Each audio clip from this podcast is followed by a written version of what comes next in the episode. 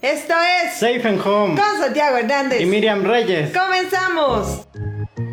con Miriam Reyes y Santiago Hernández. Safe and Home. Amigos, muy buenas noches y gracias por acompañarnos en Safe and Home. Y de verdad, gracias, gracias por su sintonía aquí en el espacio que nos da nuestros amigos de Es Tiempo de Béisbol. Y también recuerden que estamos en nuestro canal de YouTube, Safe and Home. Santiago, buenas noches. Buenas noches, Miriam. Un saludo a toda la gente que nos acompaña. Gracias a Es Tiempo de Béisbol, a Carlos Fernández por el espacio y pues ya listos para hablar de lo más reciente en el béisbol. Sí, hay notas mm, muy especiales. A veces tenemos demasiadas ahí en el tintero y hay otras veces que a contagotas se llegan a dar notas importantes, pero hay, hay que hablar aquí en lo que está pasando en el béisbol de las grandes ligas y el béisbol de la Liga Mexicana, que están tomando ya su paso. Ahí van, ya tenemos equipos que se están perfilando, otros que están eh, tomando rachas y otros que se van rezagando, tanto en grandes ligas como en Liga Mexicana. ¿No es así, Santi? Sí, ya en Liga Mexicana yo creo que siguen sorprendiendo los Olmecas de Tabasco sobre todo y los tecolotes de los dos Laredos que siguen de líderes en sus respectivas divisiones y más los Olmecas que a pesar de que tienen un juego cancelado, aquel que no pudieron jugar contra los contra el Águila de Veracruz, atrás Sí. iba a decir, los Rojas del Águila contra el Águila de Veracruz, pues siguen en el primer lugar, han mostrado buenas cosas. Se nota que tienen más presupuesto que en temporadas anteriores y pues ahí están los resultados. La verdad es que están haciendo un muy buen trabajo y Tecolotes que ha batallado para mantenerse en la pelea, que se ha quedado en la orilla en las últimas campañas, pues ahora sí. Y que además son el único equipo que tiene más de 20 juegos ganados en lo que va de la temporada. Le ha ganado prácticamente a todo mundo, a los que se consideran como equipos fuertes, ya les ha ganado y que además tiene muy buena marca jugando en casa. Ha perdido solamente dos encuentros y la verdad que lucen muy bien a pesar del cambio de manager que tuvieron que platicábamos la semana anterior.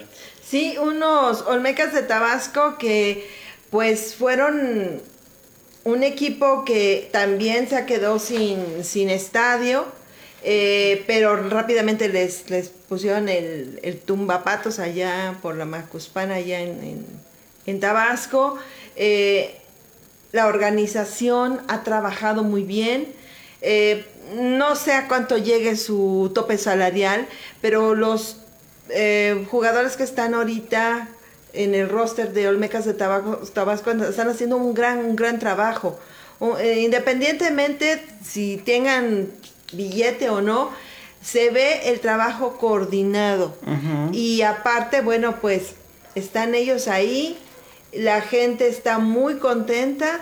Dicen que para el mes de agosto ya les entregan el centenario allá en Villahermosa, pero pues entonces ellos tengan la facilidad de quedarse y en casa, jugando en casa y, y luego ir de visitantes, eso te quita una gran presión como no estaba pasando con Tigres de Quintana Roo y lo, últimamente los Piratas de Campeche, que por cierto ya la liga también tuvo que mandar nuevamente los ajustes de, al calendario porque este porque todavía no les entregan en Nelson Barrera, Barrera. Se acordaban que la semana pasada les decía que, que los este los piratas pues están jugando en equipo en estado- estadios que no son de ellos como locales administrativamente precisamente porque no tienen a dónde jugar y esto pues a querer o no un equipo que tiene que pagar una nómina, tiene que pagar viajes y hoteles porque no están los jugadores en sus casas rentando un departamento donde puedan estar ellos tranquilos, pues sí te merma tu economía como equipo, cosa que no le pasó a los Olmecas de Tabasco y yo creo que por eso ellos están caminando muy bien en ese en ese rubro. Bueno, es mi parecer, no sé qué tú qué opines, no sé tú qué opines. Sí, sobre todo anímicamente, el estar de viaje prácticamente todos los días, que no tengas uno de descanso. Y pues sí, los Olmecas de Tabasco creo que les ha beneficiado eso, que por lo menos ellos sí ya tienen un estadio. Los Piratas de Campeche, ya como mencionabas, la Liga Mexicana anunció cambios en las próximas series. Los Piratas que siguen peregrinando allá en el sur, que van a jugar de locales en Tijuana y en Yucatán, me parece, las próximas series que no hemos visto todavía, por lo menos yo no he visto ninguna foto de cómo van los avances del... Nelson y Tigres en, en esos equipos que no tenían casa al inicio de la temporada, ahí sí hay que reconocerles lo que han hecho más que nada el mérito propio de los jugadores porque no empezaron jugando en el Beto Ávila, también estuvieron peregrinando, jugaron de locales aquí en el Harp esa serie contra los Diablos y que además pues tampoco se han invertido tantos billetes en el equipo como para mantenerlo en el primer lugar. Siguen batallando también con eso, pero los jugadores ahí van, ya están tomando el paso, ya están escalando posiciones en el standing. Ahora tienen marca de 14 ganados, 14 perdidos. Y pues a pesar de todas las decisiones buenas y malas de su directiva, ahí siguen, ya se metieron en la pelea. Es cierto, apenas cumplimos el primer mes de temporada regular, pero es bueno ver a uno de los equipos que cada temporada son protagonistas otra vez, por lo menos ya escalando en el standing. Sí, y aparte, bueno, eh, también los tecolotes de los dos Laredos pues ellos ya más afianzados y aunque se oiga raro que son el equipo binacional, porque juegan tanto Estados Unidos como en México, pues les está yendo mejor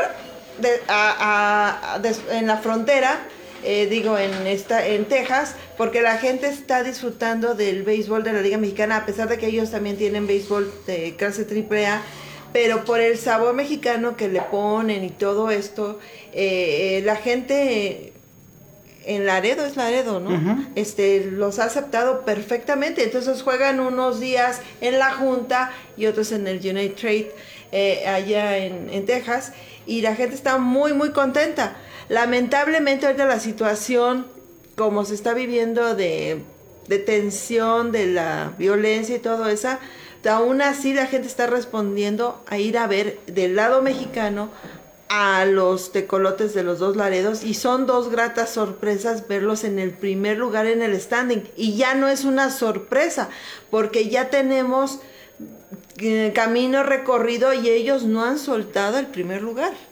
Y que además también tecolotes antes de esta temporada también invirtieron bastante en arreglar el parque La Junta que prácticamente lo habían renovado hace uno o dos años y que le siguen haciendo ajustes y pues sí, que la gente ha respondido bien en los juegos que han estado como locales ahí también en el Unitrade, buenas entradas como están acostumbrados el equipo y pues ahora sí ayudando bastante que estén jugando mejor, que a pesar de que cambiaron de manager sigan en el primer lugar y que con esa marca que tienen de 22 ganados, 6 perdidos, Encima de los toros de Tijuana les están sacando cinco juegos de diferencia que toros también es de los que le han metido bastante jugadores ex grandes ligas, dominicanos, muchos de doble nacionalidad que siguen siendo los toros los que traen más jugadores de ese tipo, pero ahí están los tecolotes demostrando que Mansur, el señor José Antonio Mansur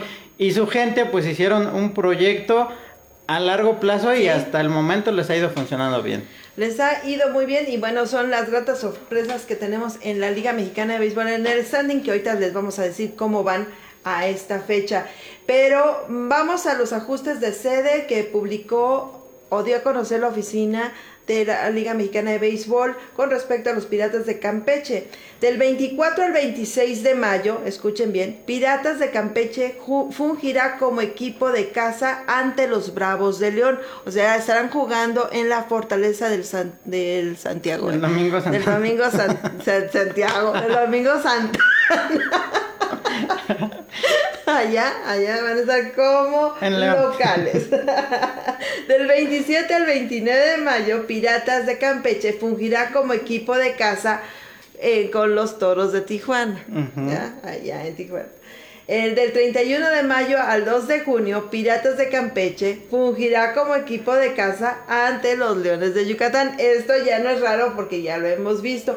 Y la verdad que los hermanos este, Arellano de estar felices porque ellos están teniendo taquillas todo el tiempo. No sé, también eso te afecta. Sí. Te afecta porque pues los dineros para quién van, mitad para ti, mitad para mí, ¿cómo le harán? No lo sé, pero administrativamente son locales, pero pues oye, la luz, el, el riego del pasto y todo lo demás de la ambientación, no sé, la limpieza La del estado, la seguridad, todo eso cuesta, o sea, no, no te lo van a prestar así de gratis, o no sé, o, o a menos que sean muy buenas personas, pero algún, alguna parte sí de, de la taquilla sí se tiene que eh, dar, yo creo, al, al equipo, bueno, al que tenga el mantenimiento de, de los estadios donde fungen como como locales es un gasto. Y pa- para un equipo que no tiene tanto presupuesto pues sí te pega en el bolsillo. Sí, más que no han avanzado tampoco como para entregarlo, por lo menos en el próximo mes, yo creo.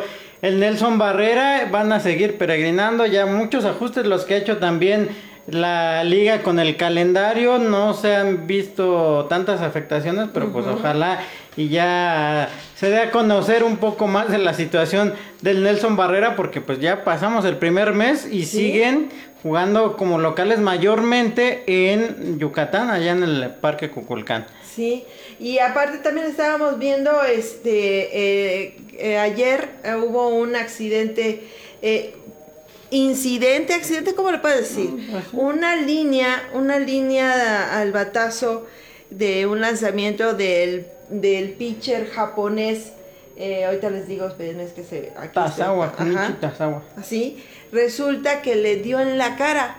Según el comentarista de los eh, guerreros, de los guerreros, de los eh, generales, decía que había sido un rozón, pero la verdad es que como con eso de las cámaras mágicas que tienen, que no se vio realmente cómo fue el impacto, sí lo tumbó, sí lo dejó eh, en el terreno de juego, pero más que nada el sustazo, porque la línea fue directo a la cara. Después él salió por su propio pie, de, después de, de- que lo revisaron y que, que no tenía más que el golpe. Lo llevaron al, al hospital, le hicieron todas las revisiones y afortunadamente para este lanzador japonés, pues nada más le quedó el moretón. Pero yo creo que sí van a tener que, este, que seguirle eh, checando porque esos batazos, pues así, lo bueno es que él reaccionó, pero de todos modos, aunque se agachó la línea, le dio de lleno. Sí, que según el video no, no fue directamente en la cara, pero la velocidad que llevaba, La pues mandó la pelota hasta el jardín izquierdo, pasando encima por el Sí. tercera y el short, que nada podían hacer, sí estuvo bastante fuerte, y pues yo creo que ya se está haciendo costumbre, desafortunadamente, eso porque cada temporada hay por lo menos uno o dos pitchers que reciben una línea, pero también pues no se ha querido utilizar la protección que Sí, proponía Grandes Ligas o que como mínimo pues usar el tipo de protección que se utiliza en el softball para las Sí. lanzadoras, la que te cubre la mitad de la cara, que también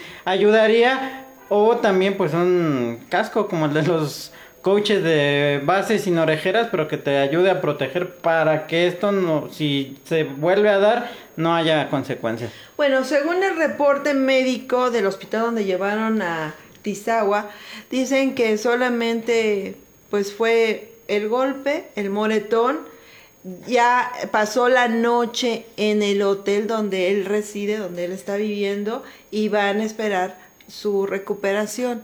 Pero el susto sí estuvo fuerte. eh, y pues la verdad es que sí te pone a pensar de que sí se necesita del momento ponerles protección a los pitchers. Muchas veces se han implementado varias ideas, las han puesto, pero no, no las utilizan o la liga todavía no, ve eso. Sí se han modificado los petos, las nuevas caretas que tienen los receptores. Eh, los bateadores ya este, son un, un, poco más largas las orejeras o algo así para cuando van a batear y aún así reciben luego los impactos, como hace poco también uno en grandes ligas, el golpe, a pesar de que tenía la, la careta, ahorita a ver si busco la nota, tenía su, su casco, pero tenía la orejera y la pelota se metió, así le, le impactó que sí le abrió el pómulo con, la mismo, con el mismo protector de la orejera, que son un poquito más largas, casi casi te cubren ya la mandíbula. Sí, es una extensión que te ponen especial y para que se haya colado así es de... Sí, se coló y le rompió el pómulo. veces porque además la esponja que trae ahí para amortiguar pues sí es bastante... ¿Quién sabe cómo es mínimo eh? de un centímetro, pero sí para pues que se haya metido es como Miguel Cabrera, aquella cuando todavía jugaba en tercera que le cortó el, el lente, el pues ahí cómo te proteges. Se supone que traen el lente para, para el sol y también a veces para de protección, pero este se lo rompió a Miguel Cabrera y le abrió. De milagro no se le metió en el ojo. y es que la mayoría de los lentes de ese tipo, que a muchos nos gustan porque me incluyo, pues sí tienen así el filo, no tienen plástico abajo.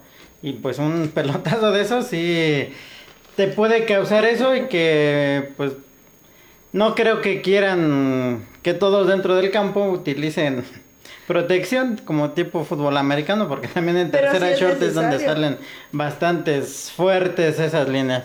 Eh, a pesar de que el béisbol no es un deporte de contacto así, hombre con hombre, pero lo que son los bats rotos, lo que son los, de repente, la pelota cuando pega con una piedrita, que es raro, que le da un efecto raro al, pivote cuando que haces una jugada de, de, de rutina. Por eso a mí no me gusta esa frasecita. Pues no, porque de repente, ¡pum! el bote pronto te hace una jugada ahí medio rara, la piedrita que está más gordita que la otra o que pega en una esquinita de la, de la almohadilla. No sé, llega un momento que, que son factores sorpresa que te sacan de balance y vienen los accidentes y es donde dices, ah, ¿por qué no usan un, una gorra especial o con protectores o algo así?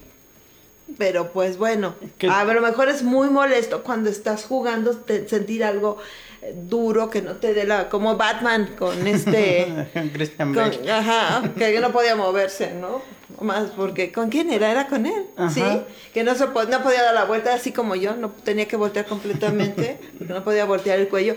Hacía de ser un poco oh, fastidioso jugar béisbol con, con algo que, que, no te deje mover. Pero pues también cómo controlas cosas como el clima porque no, puedes controlar. riegas el campo está muy bonito gastan mucho en tenerlos en las mejores condiciones pero cuando lo riegas si se seca esa misma pasta que queda o cuando se endurece, que se hace piedra, pues sí, la pelota la puede deshacer, pero te levanta la bola como tú no esperas y por ahí.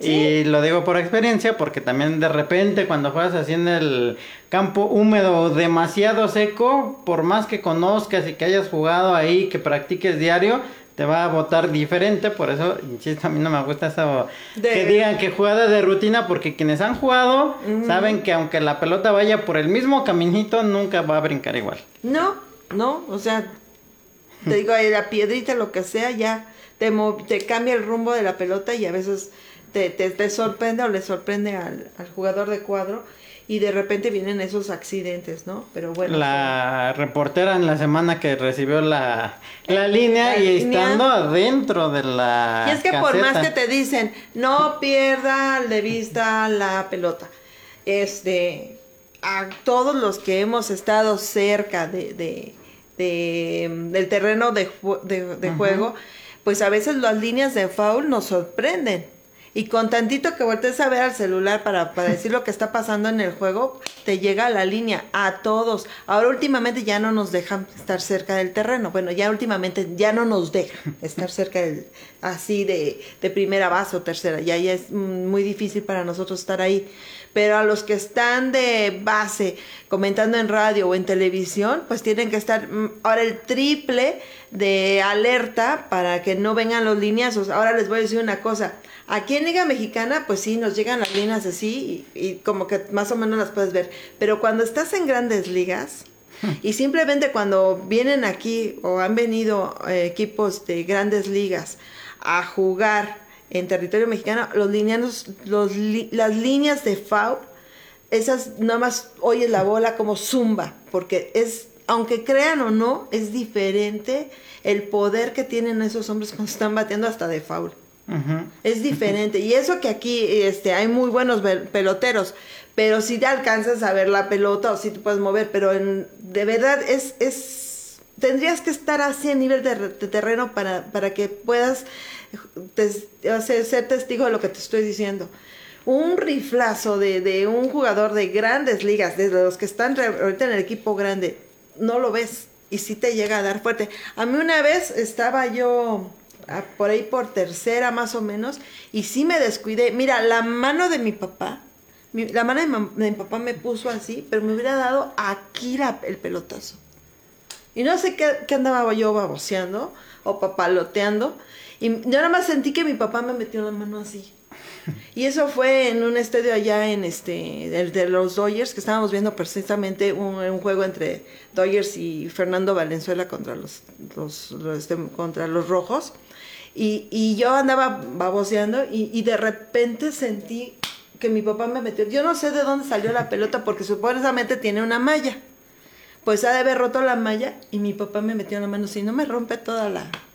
Que también, aunque esté la malla de protección, la a- rompe, a, ¿eh? mí hace poco en La el rompe. Frainano hubo partes que le remendaron porque ya por los años que tiene, por él solo un pelotazo Se la puede romper. ¿no? Y así me tocó ya que ¿Sí? se haga el, el hoyo y eso que pues en grandes ligas... Los tienen al centavo. Pues a- ahí fue. Nosotros estábamos en la de tercera. Y de repente, pero todavía ves la malla. allá en el, en el Dodger Stadium y de repente yo nomás vi cómo metió mi papá la mano, nunca se me va a olvidar.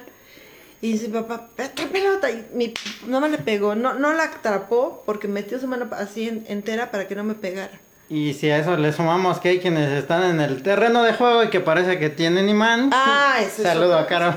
Así, pero pues ya es parte, ¿no? Sí. Ya es- también hay que estar a las vivas y o cambiarte de lugar.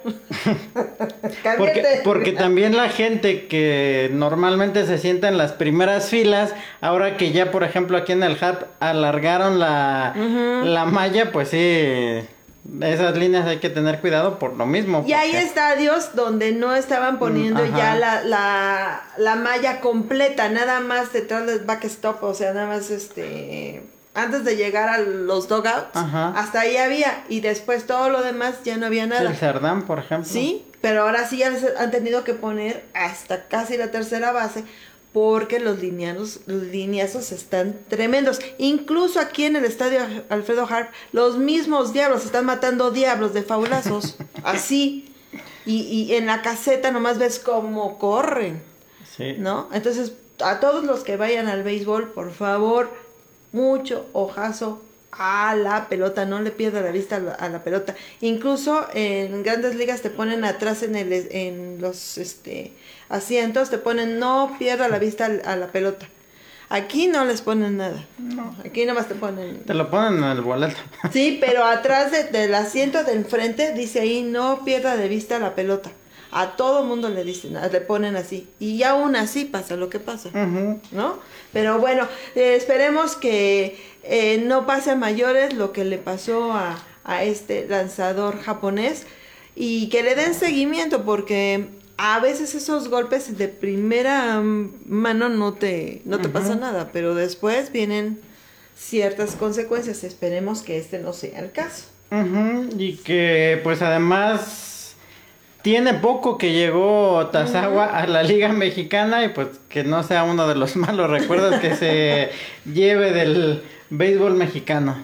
Y otro, y otro pitcher japonés que también llega a México mm, va a estar con los eh, rieleros de Aguascalientes, que la verdad también ahí van, ahí van los rieleritos.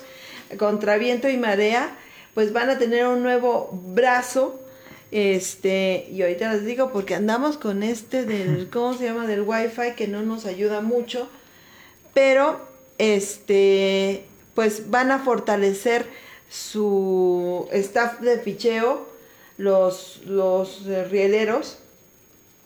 Y este, a ver si tú lo encuentras primero que yo, porque a mí no me quiere dejar. No me quiere. Dice mm, Hayato Takagi, de 32 años de edad, quien ocupa el lugar de extranjero por el dominicano Davy Méndez, que no lució tanto en esta temporada, será el que llegue a ocupar ese lugar de extranjero. Un pitcher derecho con experiencia en la liga japonesa, donde jugó de 2015 a 2019 con los gigantes de Yomiuri y los leones de Seibu, teniendo acción en 77 juegos.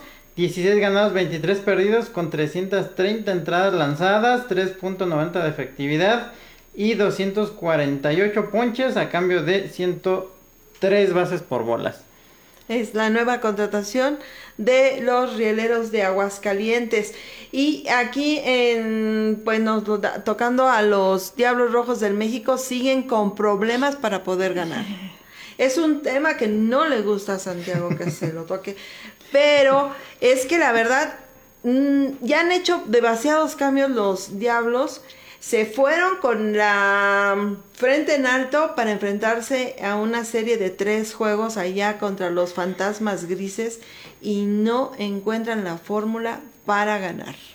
Sí, y que el juego de ayer fue diferencia de dos carreras. Hay unos que se han perdido por una o dos, pero lo que le sigue fallando es el picheo. El picheo.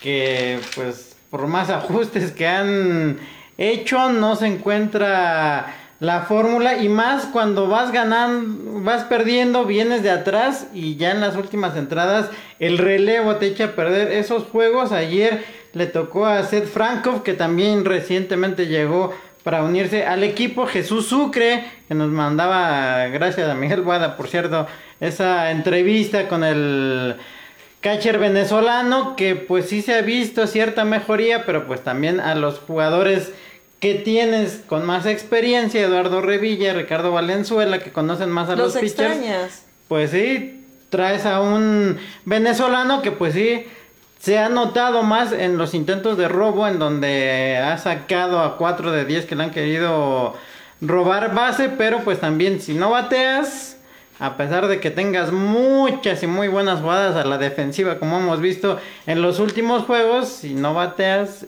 y lo poco que bateas haces carreras, pero tu picho deja que te hagan más de las que tú anotas, pues así va a ser complicado. Y pues sí es raro ver a los diablos en el último lugar, que no han caído en el fondo, pero están empatados con los bravos, con los guerreros y los leones. Ya guerreros como que quiere levantar, pero pues ya están ahí con marca Bravos, Diablos y Leones de 12 ganados, 16 perdidos. En el fondo están a 5 juegos de los Olmecas de Tabasco. Pero no están bateando ni 500 de porcentaje. Mejor están bateando los este, guerreros de Oaxaca, ya los, este, por ahí, por los 500 andan, suben y bajan, que los Diablos. Esto es increíble.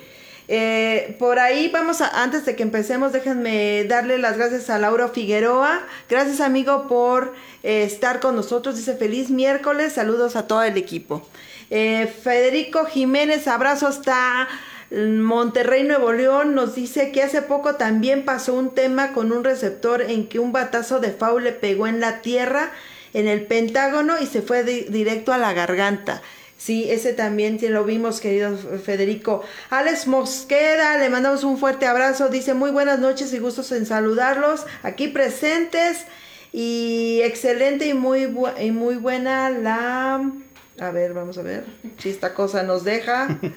Ah, la información que siempre nos dan. Felicidades por la difusión que siempre le dan al béisbol que siempre les vaya muy bien. Muchísimas gracias a, nuestros amigos que están ahí en directa comunicación con ustedes, con nosotros y con ustedes. Ustedes hacen este programa también gracias a todos ustedes porque lo que luego nos dicen pues es, muy cierto. Hay cosas que de repente uno no, sabe y ah, gracias a sus comentarios uno enriquece más el, el programa. Y pues hablando, retomando el tema de los diablos, pues sí es difícil. El cambio de catcher, el cambio de, de, de algunos peloteros que se han ido, otros que venían con una cartelera impresionante y que no se pudieron aclimatar. Eh, el Jumbo Díaz que de repente se engrandece y de repente va para abajo. Yo en lo particular no le tengo mucha fe, pero aquí, ha, aquí ha funcionado y la gente lo, lo, sigue y le aplaude, pues qué bueno. Yo no tengo mucha fe, pero bueno, ahí es, él se mantiene. ¿No? Y por otra parte, por ahí me comentaron, por ahí Radio Pasillo me dijo que es muy raro que el Toro Macías, el Flamingo Bojorques y este y el Borrego Sandoval, que siempre son los que siempre están, pues como que algo está sucediendo ahí dentro de la caseta del Club de los Diablos, porque se les hace muy raro que este trío y que las cosas no le estén funcionando al manager Juan Gabriel Castro, que le están tendiendo la cama. Son rumores, no hagas caso, pues yo sí creo. Y por ahí algunas personas dicen que sin de, no ganar Juan Gabriel Castro en, la, en, esta, en esta serie y la que sigue, a lo mejor le dicen bye bye. Así la situación y así las cosas dentro de los Diablos Rojos del México. Ya saben. Mi mamá me, dio la vida, pero yo vivo por el chisme y esa es mi pasión. Ay, que además Juan Gabriel Castro sabemos que es buen manager, las cosas que ha hecho en el Pacífico, que pues ya, ya casi se juega eh, a nivel del mar, o en el caso de Mexicali, que están debajo del nivel del mar, es todavía más complicado y que los ha llevado a playoff, que ha conseguido buenos resultados. Y aquí con el material humano que tiene Diablos es para estar en los primeros lugares. No se ha visto eso, sí han hecho muchos ajustes en este mes. Justin Bourne, que vino también como el gran bateador, que no pudo ayudar tanto al equipo como se esperaba. Chris Davis, que fue campeón en 2018 de cuadrangulares en grandes ligas, llega aquí a Ciudad de México donde la pelota vuela más no se pudo adaptar tampoco a la defensiva, como que le costó algo de trabajo y pues no se han podido conseguir más buenos resultados. Ahorita están apenas por cerrar la tercera entrada, va ganando Diablos, dos carreras por cero, pero pues ya tiene la casa llena con dos outs. Sultanes de Monterrey, que también Sultanes está jugando y bateando muy bien es cierto, no han llegado al primer lugar todavía, pero ahí están peleando ahora en el tercer lugar con 15 ganados y 13 perdidos. Le tocó esta semana complicada a Diablos. Primero visitar a los sultanes allá en Monterrey y después regresan este fin de semana para recibir a los acereros de Monclova, que según lo que hemos visto de Monclova, no deberían tener problemas los Diablos para quedarse con esa serie, pero pues en el béisbol todo puede pasar. Y es que el, tema del picheo está eh, eh, en general en toda la liga. Parece ser que ni a tecolotes ni a olmecas. Pero lo que pasa es que a estos los bats responden. Pero de repente en, en, Liga Mexicana hemos visto unos carrerajes super abultados de un lado y del otro no. Y a veces eh, es parejo pero el picheo está pa'l perro. Discúlpeme usted la expresión, pero la verdad es que sí. Dicen que la pelota, dicen que no sé qué. Pues tendrían que ver realmente si es el cambio de pelota. Pero, pues a estas alturas ya estamos viendo que los brazos se están afianzando, pero tampoco vemos que los bateadores hagan lo propio. ¿No? Pero bueno, no hay picheo, pero pues otros no lo aprovechan. Y hemos visto equipos que a lo mejor el picheo abridor la lleva bien el, el, picheo de intermedio, relevo corto, y a lo mejor ahí medio se cambian las, las ventajas o se acercan, pero tampoco vemos que los bateadores hagan su trabajo. De repente cambian la pizarra drásticamente. Hemos visto equipos que de repente hacen el famoso walk-off o los dejan tendidos en el terreno de manera sensacional precisamente por el mal relevo. Y los, los mismísimos diablos se fueron con el alma muy arriba esta gira, precisamente porque cerraron aquí en Ciudad de México de modo espectacular. Sí, ganando el, los, los últimos juegos Sí. aquí en el fin de semana, el que le sacaron de 5-3 a los Piratas, que se suspendió por lluvia el del domingo, 54 minutos estuvo detenido y sí. Hubo el- granizo. Ajá, el bateo en general en la liga, ahora que mencionabas las grandes diferencias que ha habido en las carreras, el juego de ayer entre Zaraperos y Tecolotes allá en la casa de los Tecolotes, 11 a 1 ganó a Zaraperos. 13 hits y ahorita estoy viendo los resultados en vivo en tres entradas que van la mayoría de juegos. Entre los dos equipos se han pegado más de 10 hits en apenas tres entradas cuando es normalmente cuando el abridor empieza a dominar donde menos daño hay y pues ya la mitad casi del juego y pues casi todos superando los 10 imparables. Eso no era tan común por lo menos en otras temporadas. Por ejemplo, ahorita en el juego de Tabasco en Veracruz. Tabasco está con 6 hits y Veracruz con 5. Después de 3 entradas están empatados a 5 carreras. Para esta altura del juego sí son bastantes. bastantes carreras. Saltillo y Laredo también 11 hits, van una a una. Los mariachis que están visitando a Monclova 11 hits. Tres entradas, nueve carreras entre los dos equipos. Diablos es el que menos carreras llevan. Van ganando 2 a 0 con solamente tres hits y cuatro de Sultanes. Oaxaca ya le pegó seis hits a Quintana Roo. Van ganando los guerreros 4 a 1. Y en Durango, ahí solamente ha habido cuatro imparables entre los dos equipos. Van ganando los pericos.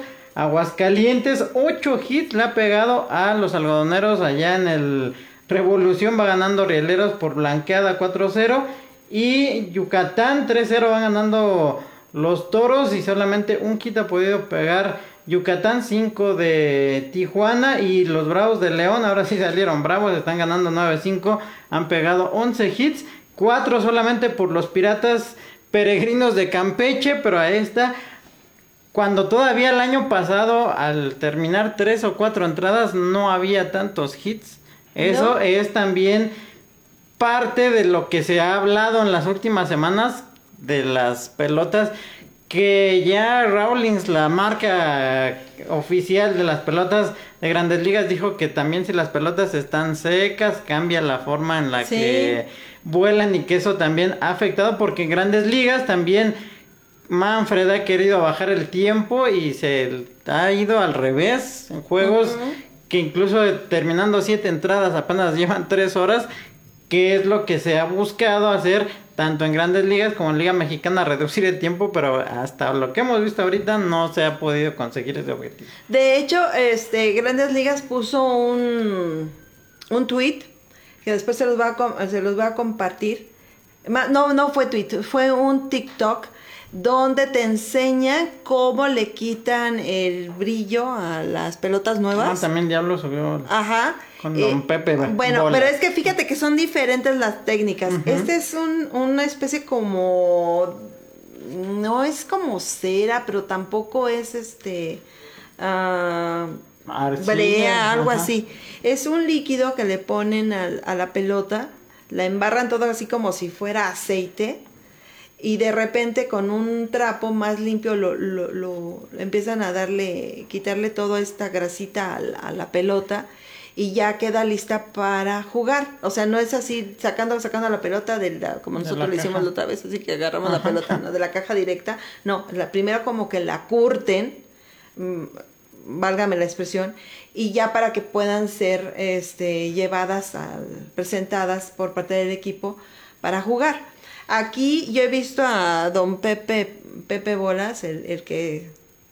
El encargado el de- encargado de, los, de las pelotas, las, las hace con, la, la última vez que yo lo vi, no he visto lo que subieron Diablos, con naranja, con naranja, Con una naranja y una naranja con tierra. jugo de naranja y tierra de la misma de, de- de la campo. arcilla, la roja, con eso curten la- la- las pelotas y después las limpian, ajá, y con eso son las que se presentan para jugar, ¿no? Ujú. Eso es como yo lo he visto como él lo hace. Pero en grandes ligas es diferente la mecánica, no es con la naranja, la cáscara de la naranja, así. También había un lugar especial, creo que de Florida, donde iban a sacar tierra y vendían los botes para eso, para que se le pudiera quitar el brillo, y que se pueda tener mejor agarre. Sí, y me estaba acordando cuando vi este video de Diablos, que eso lo vi en 2008, cuando me tocó viajar a Minatitlán, los petroleros así, con jugo de naranja y con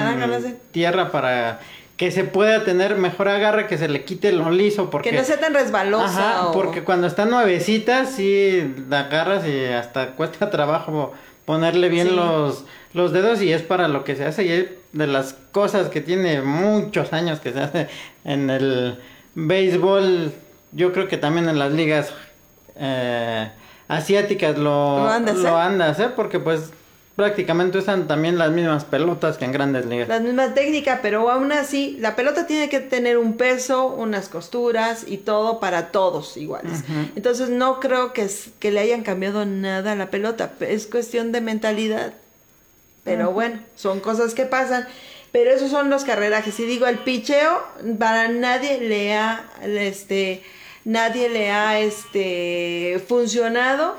Y pues vamos a ver y espero que lo que me dijeron en Radio Pasillo no sea cierto con respecto a lo de el futuro incierto de Juan Gabriel Castro, que le mandamos un fuerte abrazo, querido amigo, este, y que ojalá los tigres, los tigres, eh, los diablos puedan, este, a estos tigres también me traen a mi loca, este, puedan pues llegar a un, equilibrio y ya puedan llegar a, bater los 500. Por otra parte, bueno, los Tigres de Quintana Roo, entre sus noticias, podemos decir que por primera vez perdieron una serie completa. Por ese era, yo creo, el único equipo de la Liga Mexicana que no había perdido una serie que no los habían barrido. Y esos fueron gracias el fin de semana por los gloriosos, el Águila de Veracruz, que qué bien están jugando. Le quitaron por lo menos esa, esa, esa marca que tenían los, diablos, los Tigres, perdón. Y pues fue la primera serie en toda lo que va de la temporada de la Liga Mexicana de Béisbol mm, del 2022 que los Tigres perdieron su serie completa. Y ahí les va otra nota. Resulta que por ahí nos escribe la hija de nuestro querido amigo, que en paz descanse, José Luis Pájaro Ibarra, Karina Ibarra, que me pregunta, oye, ¿por qué estos tigres están jugando con el número 35 de mi papá? Si ya está retirado, le digo, ah, espérame, déjame ver. Y precisamente voy, corro, veo el último eh, este roster que nos dieron precisamente los diablos eh, cuando estuvieron jugando aquí los diablos y los tigres y ahí ves que sí, que el número 35 lo está usando un coach de, los Tigres de Quintana Roo. Y se le hace la pregunta vía Twitter y después ya nos contestan los, los, los diablos vía WhatsApp y nos dicen, bueno, después de haberles reclamado. Los tigres. Los tigres. Ya, quién sabe quién dije. Bueno, resulta que quién dije los diablos, te digo. Te digo que nada más el Alzheimer. Bueno, resulta, el, bueno, el alemán ese. Resulta que nos dicen que por las prisas de que llegan los peloteros y te dicen, oye, ¿tienes el número 35? Sí, sí lo tengo, tengo. ¿Que tienes el 24? Sí, sí lo tengo. Oye, ¿cómo? Son números que no se tocan, están retirados. Y por las prisas debes, no, no, no es admisible. Perdón, pero ni yo se las creí. Simplemente que se les fue, fue un error garrafal. Y, la verdad es que ellos quedaron muy, muy, muy, este, pues, ¿cómo decirlo? Formal. Formales, sí, esa es la palabra, de que iban a arreglar esto y que el, coach, eh, creo que se llama Felipe Gutiérrez, este, no van a, ya no va a usar el número 35 pero no se lo han quitado. Y mientras no le quiten el número 35, el fantasma, del de, pájaro los, los, va a estar ahí este, molestando. No, no es cierto. No han podido ganar los Tigres. Están en una racha que se fueron para abajo después de haber jugado contra el glorioso equipo de Veracruz. Que en los últimos dos juegos de esa serie les metieron 23 carreras y ellos solamente pudieron anotar 5. Solamente el primer juego fue más apretado, 6 a 4, pero ya los otros, pues sí fue un dominio claro del Águila de Veracruz. Y pues sí, ojalá y se pueda corregir esa situación. También lo vimos hace algunas temporadas en Liga del Pacífico, que mucha gente se quejó que todos los equipos estaban usando los números retirados. Es que no. se supone que para eso se hace la ceremonia como eh, reconocimiento de la trayectoria de un jugador y pues ahí se les olvida no sé qué, pero... Es que deberían de tener un papelito así como enmarcado y decir las fechas importantes de la franquicia y publicarlas, porque de repente se les olvida, y no solamente a Tigres, a muchos equipos se les olvida muchas situaciones importantes de su franquicia y, y se les va por de noche. Que ya no son los dueños, que no son los mismos community managers, que no son los mismos jefes de prensa, pero el legado de un equipo está ahí, ahí están en los anaqueles, está el quién es quién, está... Debes de tener un cuadrito ahí en tu oficina y decir efemérides de nuestro equipo, fechas para recordar. Y entre esas debería de estar en los números retirados de los equipos, que los cuales no se pueden otorgar. Hace años, hace años, este, cuando los Tigres de México todavía estaban aquí en Ciudad de México, este, eh, estaban los académicos y llegó Osi, Osi Álvarez, un cubano muy conocido que en paz descanse. Y él, el 4 lo traía Ildefonso el Puma Velázquez. Y él quería, eh, vino Osi Álvarez y decía, yo siempre he usado el número 4, porque era cubano. Y dicen, pues, ¿qué crees, Osi? No, pues lo tiene el Puma. Ah, pues no, yo quiero mi 4. Y bueno, yo estaba entonces en ese entonces con Tigres y te quedas tú así, ¿a quién se lo doy? ¿A Osi Álvarez, que es toda una institución, o a ese chamaco que apenas está eh, empezando? Y el otro, no, pues yo no quiero el yo siempre he usado el 4, yo no juego, no me dan el 4, que no sé qué. Entonces fue una rebatinga que total, Osi Álvarez dijo, ¿sabes qué? Quédate con el 4 porque el, número no hace al jugador, así le dijo el Osi. Pues el Puma se quedó con el 4 y el, y el, Álvarez le dieron otro. Tiempo después, años ya en este siglo, porque pues eso es del siglo pasado, y ahora en este siglo, resulta que a la organización de Tigres llega Manuel, Manuel, Miguel Ojeda, de Diablos Rojos, viene a ser receptor de los Tigres de Quintana Roo. Pues le dan el número 35 del pájaro. ¿Quién crees que se puso toda loca? Bueno, ¿por qué le dan el número 35, Jeda? Pues porque es el que siempre ha usado, pero es que es el que es, es el número del pájaro y es toda una institución. Desde 1963 está con el equipo. Caramba, entonces, o sea, eso no, no es. Pero es que es el bad boy. Pues sí, pero no. Pero, permítame, pero no. Y entonces Miguel Ojada se me quedó viendo así como diciendo, ¿qué onda con esta loca, no? Y le digo, pero es que no. Y entonces me dijo el mismo pájaro, mira, mira, mi hija. Me agarra así. Yo se lo estoy dando porque es mi amigo, porque además somos de empalme y porque se me da la gana. yo se lo básicamente. estoy. Básicamente. porque se me. Pues en serio, ¿no? Porque yo se lo quiero dar y no hay problema. Bueno, si ya me lo está diciendo el mismísimo pájaro, que en paz descanse, pues no hay bronca.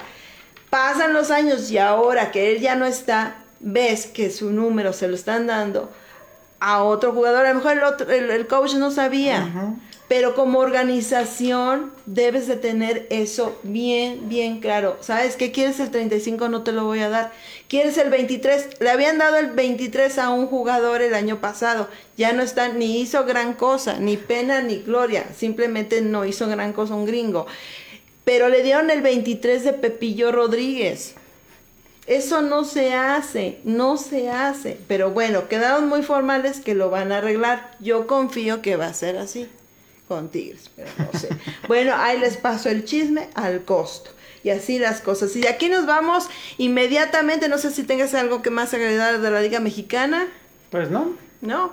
Pues resulta que esta tarde, noche, eh, Julio Urias volvió a salir a la lomita de las responsabilidades allá este contra los nacionales, ¿no? Los, nacionales de Washington, Y resulta que hizo un excelente trabajo el chamaco, pero ¿qué creen? no le volvió a ayudar la gente de Dodgers. Y estaban blanqueándolos eh, hasta la novena entrada donde yo los había dejado. Y este muchacho pues no, no pudo conseguir su cuarta victoria de la temporada Julio Urias. Y tampoco los Dodgers de Los Ángeles pudieron conseguir su, su ¿cómo se llama? Su, su juego número 30 eh, de la temporada. Por mala onda, ¿no? pues sí. Que Julio actualmente tiene 3 ganados, 4 perdidos con 2.49 de efectividad en 9 aperturas, 47 innings lanzados, 34 ponches. Y pues sí, a veces los blanquearon una carrera contra cero. Y pues Julio que sigue batallando en esta temporada, a pesar de que ha dado buenos juegos, que ha pasado en algunos de las cinco entradas, no le ha ayudado la ofensiva y los Dodgers que siguen sufriendo con el picho de relevo que también les ha dejado ir varias victorias. Ya con esto los Dodgers tienen ganados 29, han perdido 14 y los Nationals que tienen marca negativa 15 ganados, 30 perdidos, pues se llevan la victoria esta tarde. Julio que lanzó seis entradas de cuatro hits. Una sola carrera, pero que fue suficiente para perder el juego de otros bases. Ponchó a tres y realizó un total de 87 lanzamientos para seis entradas. Fue un buen número, pero lástima que no le pudieron ayudar. Ayudar. Y pues por el otro lado, Fede, que fue el que se llevó la victoria, lanzó también seis entradas, cuatro hits, pero no le hicieron daño. Ahí sí fue un poco más parejo en cuanto a los imparables, pero el que anota, el que hace más carreras, no el que juega necesariamente más bonito en el béisbol es el que se lleva la victoria y pues ahora le tocó a los nacionales de Washington. Pues qué, mala fortuna para Julio Urias que nos tenía acostumbrado acostumbrados a verlo ganar cada vez que subía a la lomita de, las responsabilidades. Y él mismo dijo, este 2022 para mí va a ser bien difícil poder alcanzar una cifra más o menos parecida a la del año pasado. No todas las temporadas son iguales, pero tampoco se vale que tu equipo no te apoye en los momentos importantes, ¿no? O sea, tan malo está eso que, que, que, no puedan hacer una triste carrera para dejarlo por lo menos tabla, pues no. Entonces ya, pues, Julio Urias, pues ahora sí que moralmente a lo mejor no se debe sentir muy bien, pero bueno, así está la situación. Los que sí lograron ya llegar a 30 juegos ganados en la temporada fue precisamente los Yankees de Nueva York el día de ayer de una manera espectacular en 11 entradas fue la quinta vez que, que ganan por la vía del walk-off o de dejar al equipo contrario en, ahora sí que en el terreno. La gente estaba loca de contenta con estos Yankees de Nueva York porque pues hay nuevas caras por ahí, por ejemplo Treviño, José Treviño, que pues fue el que trajo la carrera del triunfo y él pues fue muy emotivo para él porque al ver cómo ganaba el equipo, que, pudieron venir de atrás para, para poderse llevar la victoria, y la número 30, pues a él se le vino ese momento especial porque recordó a su papá. Y yo creo que son esos momentos en que se te hace nudo el, aquí la garganta por ver la emoción que no solamente le das el triunfo a tu equipo, sino lo que significa que que él desearía que su papá hubiera estado ahí para haberlo visto. Momentos emotivos en un equipo que lo puedes amar o lo puedes odiar, pero son cosas que se te quedan aquí. Sí, que siendo el equipo con más campeonatos en la historia, pues sí, hay muchos momentos de esos y pues jugadores que han pasado por ahí también que son recordados por dar triunfos importantes, pues quien quita y en un futuro esto sea uno de esos momentos. Y pues los Yankees que siguen en el primer lugar de su división, 30 ganados, 13 perdidos, están cuatro juegos por encima de Tampa, que yo creo que muy pocos pensaban que las mantarrayas iban a estar peleando por el primer lugar. Están por encima de Toronto, Boston y los Orioles de Baltimore en el fondo. a 12 juegos y medio de distancia, pero pues los Yankees ahora sí le están dando alegría a sus aficionados, que bastante falta les hacen, que en los últimos años no han dado una, que se han quedado en la orilla de llegar a los playoffs, pero pues ahora por lo menos en la primera parte de la temporada se les han dado buenos resultados. Es que eh, eh, causan muy, mucha expectativa y, y la gente cree que, que, que, Yankees va a poder llegar nuevamente a una serie mundial. Ya olvídate del título número 28. Ya, porque eso de la misión 16 o 17, ya, ya, chable con eso, ¿no? O ellos dicen, por lo menos llegar a, la, a, a playoff y después a la serie mundial, pues ya es un gran logro. Pero sí la gente tiene muchas expectativas con, con Yankees y de repente los dejan caer de una manera así estrepitosa que, que les rompa el corazón cada temporada, cada temporada. Y se invierten millones de nómina y no logran concretarlo todo. Han estado así cerquita de poderlo lograr, pero no. Ahora, dentro de lo que pasó ayer en el juego eh, contra los Orioles de Baltimore, que fueron los que se quedaban en, en, en la orilla de la orilla, este, prácticamente, bueno, los, este, los Yankees sufrieron una sensible, sensible baja en su roster, que Giancarlo Stanton fue uno de los que se lesionó durante este juego y fue la pantorrilla. Entonces, fíjate, ya empiezas a ganar, ya empiezas a ver, y uno de tus hombres claves, jonronero, que de repente lo sientan y no sé qué, pero es un hombre que te da carreras, ya se lesionó. Eso es tener mala suerte. Y como cada año Yankees se convierte en un hospital en los primeros ¿Sí? meses de la temporada que me recuerda a otro equipo que cada año dicen este año es nuestro año y siguen uh -huh. esperando y pues así le ha pasado a Yankees, cada uh -huh. año invierten más millones de dólares en contrataciones pero no han podido siquiera llegar a los playoffs y tristemente me acordé ahorita que dijiste que la misión 17, 17 pues ya son siete años en que se sigue esperando y este parece y que va a ser el número 8 porque como van las cosas se ve complicado. Y otra, otra también de los Yankees que ya están alucinando al misil cubano que ya no es misil, ya es cuetón. Y digan que dije que es mucho, porque al rato va a ser este cuetito chinampina. ¿Cómo los hace sufrir de verdad? Y por él ha perdido algunos juegos porque su relevo no ha dado lo que se esperaba ya de este cubanote que de verdad pues le echa todas las ganas, él sube mucho en Facebook cómo se entrena, cómo se, se, se pone él en estado zen así de que voy a ganar y no sé qué, y tiene coaching de, de espiritual, le gusta mucho lo del boxeo y todo esto para estar en forma, para lanzar cuando, cuando le toca y resulta que que no ha dado lo que se esperaba y todos los fanáticos de los Yankees están hiper enojados con el misil cubano porque pues ya no está a la altura o algo está pasando, ¿no? Pero bueno, y para colmo de males, Aroli Chasman este, señaló que tiene molestias en su tendón de Aquiles y lo enviaron también a la lista de lesionados. Así es que no van a sufrir por el momento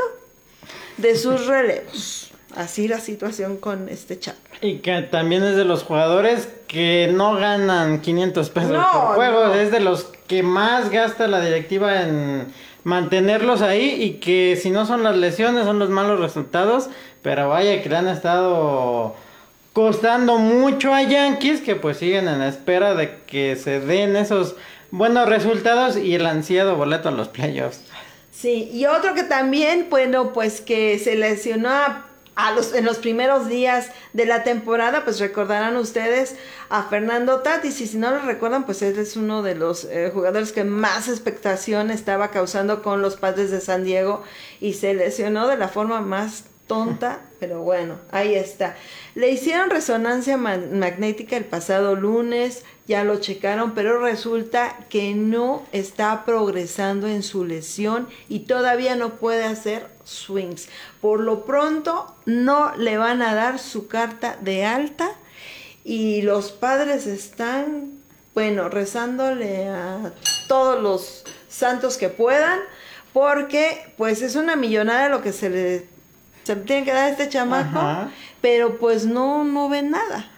No, no, Y pues está lesionado y no hay para cuando regrese. Y que tal vez son secuelas del año pasado cuando a principios de la temporada por querer sacar la pelota del estadio se lastimó haciendo un swing y también de los inconvenientes que muchas veces hemos platicado de dar contratos millonarios cuando sabes que por más que cuides a tu jugador estrella hasta en una práctica se puede lastimar. Me acuerdo en serie mundial a Chipper Jones Ujú. Un pelotazo y lo dejó fuera dos juegos de la serie mundial y eso que no ganaba tantos millones. Pues ahí está. Y otro que también iba a ganar muchos, muchos millones, y ya nos vamos casi casi, es Chris Sales, pero él sí, de Medias Rojas de Boston, él ya está reapareciendo después de que también le hicieron la operación de Tommy John, luego le tuvo una lesión en una, en una costilla el año pasado. Bueno, todo le ha pasado a Chris Sale. Pues ahora ya se presentó allá en Florida, en el campo primaveral que tienen los Medias Rojas de Boston en Fort Myers. Y resulta que ya empezó a lanzar por lo menos las primeras 15 pelotas o lanzamientos. No sintió dolor. El próximo viernes nueva- nuevamente va a tener una sesión. Y, pero esta ya va a ser de 25 lanzamientos para ver su progreso y a ver si ya lo dan de alta para regresar con Medias Rojas de Boston, este pitcher zurdo, y que además, pues en un momento que los Medias Rojas están enrachados, llevan seis triunfos al hilo.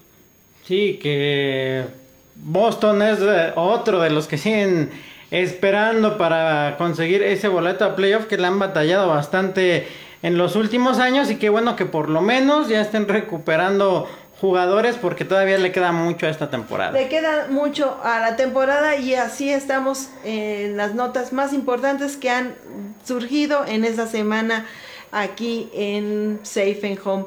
Pues algo más que quieres agregar, querido Santiago. Pues nada más, que aquí los esperamos. Hay un saludo, por cierto, a Marisol, que está atenta a nuestro programa también. No, pues claro, y además queremos felicitar a Santiago porque el pasado domingo cumplió años. Felicidades, querido Santiago. Gracias. Que tengas mucho éxito, mucha salud y mucho, mucho amor. y esto fue Safe and Home y que todos tengan muy buenas y bendecidas noches.